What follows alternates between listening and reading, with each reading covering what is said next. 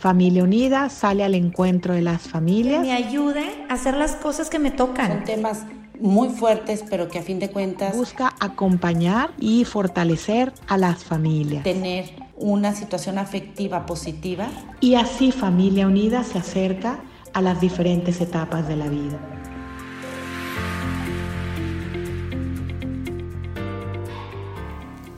Hola, ¿cómo están todos ustedes?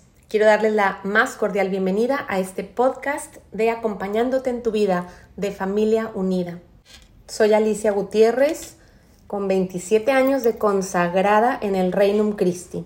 Muy feliz, gracias a Dios, sirviendo al Señor y pues en todos los apostolados que el movimiento nos va presentando.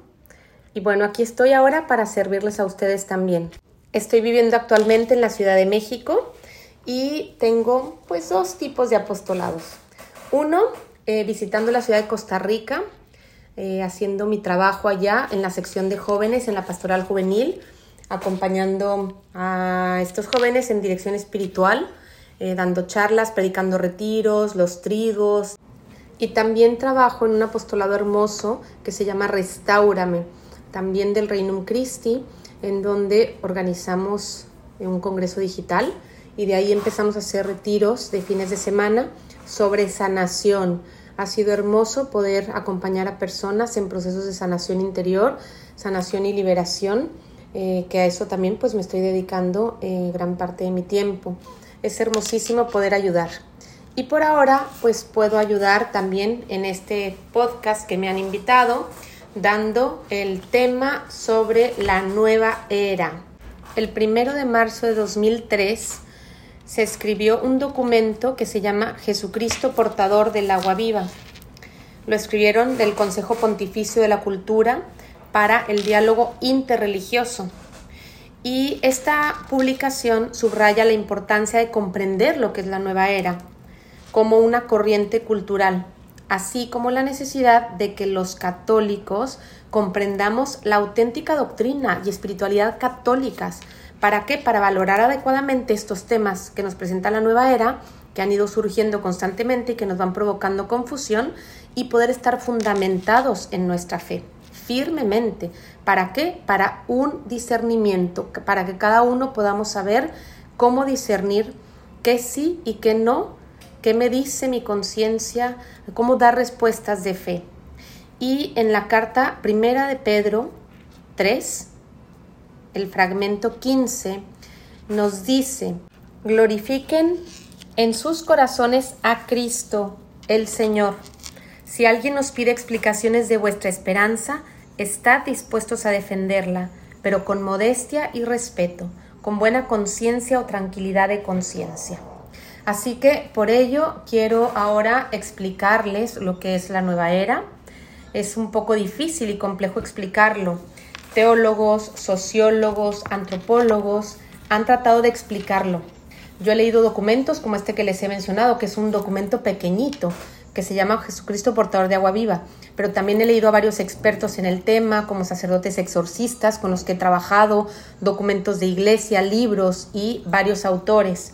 El padre Javier Luzón, que fue exorcista español, ahora pues simplemente em, trabaja en parroquias y se dedica a la liberación, a laico, también fundador de Cisne Radio, Jaime Duarte, en fin, y yo hago un compendio de varias explicaciones y por ello daré tres formas distintas de explicación para que vayamos bajándolo a lo concreto. La primera, le llaman la supuesta llegada de Acuario. Acuario, la palabra Acuario es un símbolo del zodiaco y significa agua, una era líquida, no hay nada sólido. Y si se fijan, hoy en día estamos así. Es una concepción astrológica y al mismo tiempo una rama de la adivinación y del ocultismo. Hay que entender, váyanse quedando con estas palabras. Cada dos mil años, o dos mil y cacho de años, se cambiará a un nombre del zodiaco. Decían que el 21 de diciembre del 2012 vendría una supuesta época de alegría, buenas vibras. Esa palabra de vibras, buenas vibras, es una palabra esotérica. Ah, decían que vendría el amor y esto por decisión de los astros, ¿ok? Em, en sustitución de Pisces. Pisces era el, pues igual, esta mm, rama del zodiaco que mm, era del, es una era del pez, una era cristiana que ya pasó, eh, los primeros cristianos, era la época también, y supuestamente para este tema de la nueva era era una época de caos, guerra, muerte. Por tanto, el acuario viene a sustituir a Pisces. Por tanto, en esta primera definición, la nueva era propone el fin del cristianismo o destrucción de la iglesia o desaparición de la religión, porque dicen que la religión no ha podido resolver los problemas grandes del mundo y por tanto la nueva era viene a dar la solución, un nuevo orden. Como segunda definición tenemos como un movimiento sociocultural herético donde personas, grupos, instituciones promueven una nueva conciencia de espiritualidad mundial. Esto alternativo a las grandes religiones, que ya sabemos que es hinduismo, budismo, judaísmo, cristianismo, islamismo, etcétera pero especialmente a la religión católica.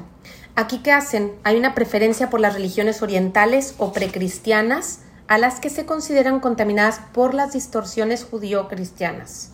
Pero copian sus rituales, sus prácticas, creen en la reencarnación. De aquí también el gran respeto que merecen los antiguos ritos agrícolas y los cultos de fertilidad, como la madre tierra, Gaia. A Dios le nombran Gaia, que es la Madre Tierra, se presentan como una alternativa a Dios Padre, cuya imagen se ve vinculada a una concepción patriarcal del dominio masculino sobre la mujer. Se habla de Dios, pero no se trata de un Dios personal, sino impersonal, no es trascendente tampoco. Tampoco es el creador del universo, sino una energía impersonal, inmanente al mundo, con el cual forma una unidad cósmica. Todo es uno. Esta unidad es monista, es panteísta, Dios y el universo son idénticos. Por lo tanto, todo es Dios. A Cristo, a este Cristo que nosotros conocemos como Jesús de Nazaret, ellos lo conciben como una energía crística. Esta energía divina, cuando es recibida conscientemente por los seres humanos, se suele describir como energía crística. El título de Cristo es aplicado a alguien que ha llegado a un estado de conciencia donde el individuo se percibe como divino y puede, por tanto, pretender ser maestro universal. Por tanto, este Jesús de Nazaret no es el Cristo que nosotros como cristianos católicos conocemos, sino sencillamente una de las muchas figuras históricas en las que se reveló esa naturaleza crística. Igual lo ponen en el mismo nivel que Buda. También el Espíritu Santo lo ponen en el nivel más íntimo y personal, pero a él le llaman como algo psíquico en el que los seres humanos oyen esa energía cósmica divina, que es el Espíritu Santo para nosotros, pero le llaman pues así, Espíritu Santo. Si se fijan, aquí empezamos ya a mezclar términos, es una confusión. Y bueno, como tercera definición tenemos como un movimiento pseudo espiritual que mezcla filosofías, religiones, ideologías, concepciones. Aclaro, la palabra pseudo en griego significa falso, supuesto, imitación, parecido, engañoso. ¿Ok? Solo para que entendamos este concepto pseudo espiritual. Por lo tanto, es una mezcla, algo falso, un supuesto espiritual. ¿Y aquí qué pasa? Mezclan ocultismo esotérico con un matiz masónico. Esto no es compatible con nuestra fe católica. También lo mezclan con algo de misticismo pagano oriental que tiene sus raíces inmediatas en una sociedad teosófica. Esta sociedad teosófica fue fundada el 17 de noviembre de 1875. Es una sociedad, organismo, fraternidad internacional que busca una sabiduría divina. Pero escuchen estas palabras, divina, oculta y espiritual. ¿Qué significa esto? Es un eclecticismo total. ¿Qué es la teosofía? Es una denominación que se da a diversas doctrinas religiosas y místicas que creen estar iluminadas por la divinidad e íntimamente unidas con ella. Acuérdense que los términos de divinidad ya los vimos, están completamente em, distorsionados, Dios, Cristo, Espíritu Santo. Todo está basado en la energía, una energía cósmica, cósmica una energía divina. Y bien, entonces mezclan de todo y posiblemente hay algo que no te gusta dentro de esta nueva era, pero muchas otras cosas sí te van a gustar y terminas por degustarlo todo, por probar de todo. estos primeros dirigentes eran espiritistas, estaban vinculados al misticismo oriental, que decían haber recibido sus enseñanzas de seres espirituales o maestros ascendidos con el objeto de instaurar un nuevo orden mundial anticristiano. ¿Cómo se da este proceso? Al principio estaban muy abiertos, aceptaban todas las religiones como equivalentes, para así acabar con todas, pero sobre todo con la católica. Emplean un vocabulario y terminología bíblica para atraer católicos incautos. Eh, hay un autor especialista en sectas que se llama Máximo Intravigne. Dice que primero niegan la iglesia, luego a Cristo, que está considerado como profeta, que acuérdense que lo ponen al mismo nivel que Buda, Lao Tse, Confucio, Mahoma. Después niegan a Dios y finalmente toda idea religiosa. ¿Para qué? Para acabar proponiendo el ocultismo como creencia universal. Todo esto es la nueva era. Ahora, ¿qué tiene de atractiva la nueva era? Te la presentan como un camino espiritual muy cómodo. Es como un supermercado espiritual. ¿Por qué? Porque hay una mezcla de todo, creencias, ritos, cultos, prácticas religiosas, superstición, ocultismo y termina siendo todo relativo. Y este supermercado espiritual, cuando tú vas al supermercado, ¿qué pasa? Eliges lo que quieres, tomas lo que quieres. A esto se dedica. Es una espiritualidad como un bienestar a la venta. Se vende prácticamente. Ahora, ¿qué ingredientes forman parte de la nueva era? No me voy a poder meter a cada uno de estos ingredientes, desgraciadamente por el tiempo, pero ya lo dejaremos para otra ocasión. Aquí hay cuatro ingredientes muy importantes. Uno es el orientalismo. Orientalismo que son filosofías, creencias, mitologías, religiones, o sea, grandes credos. ¿Ok? Eh, son politeístas, culto a muchos dioses. También otro de los ingredientes, el segundo es el esoterismo. la palabra esoterismo viene del griego esoteros, que es lo que hay en el interior. Designa generalmente un conjunto de conocimientos antiguos y ocultos accesibles solo a un grupo de iniciados, que se describen a sí mismos como guardianes de las verdades ocultas a la mayoría de la humanidad. Y aquí en esto del esoterismo hay muchas creencias en deidades paganas, creencias mitológicas, antiguas o de cualquier otra época. Eh, hay cursos de iniciados, hay que tener mucho cuidado con el tema del empoderamiento o el mindfulness, ¿verdad? Eh, el poder del yo, porque muchos de ellos, de estos cursos, te van llevando a descubrir la divinidad que hay en ti. Y van despertando tu conciencia y te llevan a emprender un viaje interior para descubrir esa chispa divina que hay en ti. Por tanto, tú eres el propio salvador de ti mismo existen unos reportes de psicología sobre los efectos físicos que han provocado el mindfulness.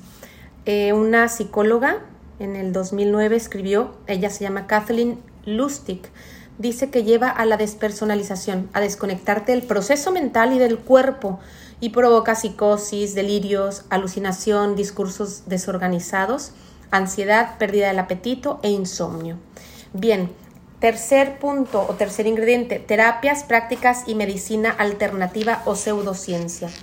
Esto es contrario al método científico, que es el observar, el plantear preguntas, generar una hipótesis, conducir al experimento, buscar la conclusión, reportar los resultados. Acuérdense que pseudo, la palabra pseudo, o sea, que aquí viene de la pseudomedicina, pseudociencia, eh, ya vimos que es falso, supuesto, imitación. Y la pseudociencia es aquella afirmación, creencia o práctica que es presentada como científica y fáctica, pero es incompatible con el método científico. Eh, la medicina formal, ellos dicen, y ciertamente que, pues que es la alopática, la que conocemos, cura dolencias aisladas, concretas, y no logra una visión de conjunto. O sea, un paracetamol te lo dan para, pues sí, efectivamente, para mm, aliviar un dolor de cabeza pero provoca insatisfacción. Entonces, la nueva era que te presenta estas terapias alternativas porque van buscando una sanidad holística, un conjunto de todo. Entonces te llevan a no solo curar el dolor de cabeza, sino el cuerpo entero. Y abarcan a la persona en su totalidad y se dedican a sanar más que a curar. Eh, van mezclando luego temas con respiración, masajes imanes, meditación trascendental, muchas veces ofrecen cursos, etcétera. En fin, eh, no puedo meterme más a este tema, pero una de las cosas fundamentales que tienen ellos es se dice que la conexión entre los aspectos espirituales y físicos de la persona se encuentran en el sistema inmunológico o en el sistema chakra hindú. Aquí tenemos una mezcla también, todo el tema del yoga, que pues no puedo meterme ahora, pero es importante que conozcamos que luego podemos tener otro tema de puro eh, yoga o, o el reiki, en fin. En la nueva era, la enfermedad y el sufrimiento proceden de una actuación contra la naturaleza. Aquí pues van contrarios a Jesucristo, o sea, ¿por qué Jesucristo sufrió o padeció? Entonces eh, es algo que también nos va llevando a darnos cuenta que pues eh, la nueva era te lleva a el no sufrir, a no padecer. Existen muchas prácticas como yoga, reiki, bioenergía, acupuntura, biofeedback, quiropráctica, kine, en fin, todo lo que es kine, kine etcétera, homeopatía, en fin, hay que descubrir eh, que existen también las eh, flores de Bach, eh, músicas, mm, sanación mediante cristales, música o musicoterapia, pero que te va llevando a una despersonalización, a quedarte mente en blanco, terapias de reencarnación, en fin, esto es otro tema también fundamental que podríamos tratar más adelante. Y por último tenemos nuestro cuarto ingrediente, que es el tema del ocultismo. ¿Qué es el ocultismo? Lo que está escondido en lo oculto. Em, este laico, Jaime Duarte, el iniciador de CISNE, un centro de investigación sobre la nueva era, que lleva ya como 18 años más o menos, él le llama la plaga de nuestro tiempo. Y cuando yo escuché esa palabra dije, es verdad, eso es lo que estamos viviendo. Entonces todo este tema del ocultismo son prácticas bajo una visión mágica y preternatural. Lo sobrenatural sabemos que es lo que corresponde a Dios y a los ángeles, lo preternatural al demonio, a los ángeles caídos. El ocultismo es una influencia suprahumana o preternatural, que no es Dios, sino del demonio, y es desplazar a Dios, es preferir y poner a otros dioses antes que a Él. Lo ponemos a Él al mismo nivel que a sus criaturas. Y peor aún, lo ponemos a Dios mismo al mismo nivel con la criatura que se rebeló contra Dios. En el Deuteronomio 18, 9, 14 nos dice, cuando hayas entrado en la tierra que Yahvé tu Dios te da, no aprenderás a cometer abominaciones como las de esas naciones. No ha de haber en ti nadie que haga pasar a su hijo o a su hija por el fuego, que practique adivinación, astrología, hechicería o magia. Ningún encantador ni consultor de espectros o adivinos, ni evocador de muertos. En fin, tenemos eh, mucho, mucho que seguir contando, muchas cosas que puedo seguir exponiendo, pero simplemente aquí quería dejarles en claro lo que es la nueva era, los ingredientes de la nueva era y ya dejaremos para otra ocasión eh, todo lo que, pues el contenido más en profundidad de cada uno de estos temas. Que Dios les siga bendiciendo. Gracias por escucharme, gracias por estar aquí porque eh, significa que se quieren seguir formando. Eh, les mando la bendición de Dios, que María Santísima, que tanto les ama, les bendice en el nombre del Padre y del Hijo y del Espíritu Santo. Gracias por todo y estamos en contacto. Que Dios les bendiga.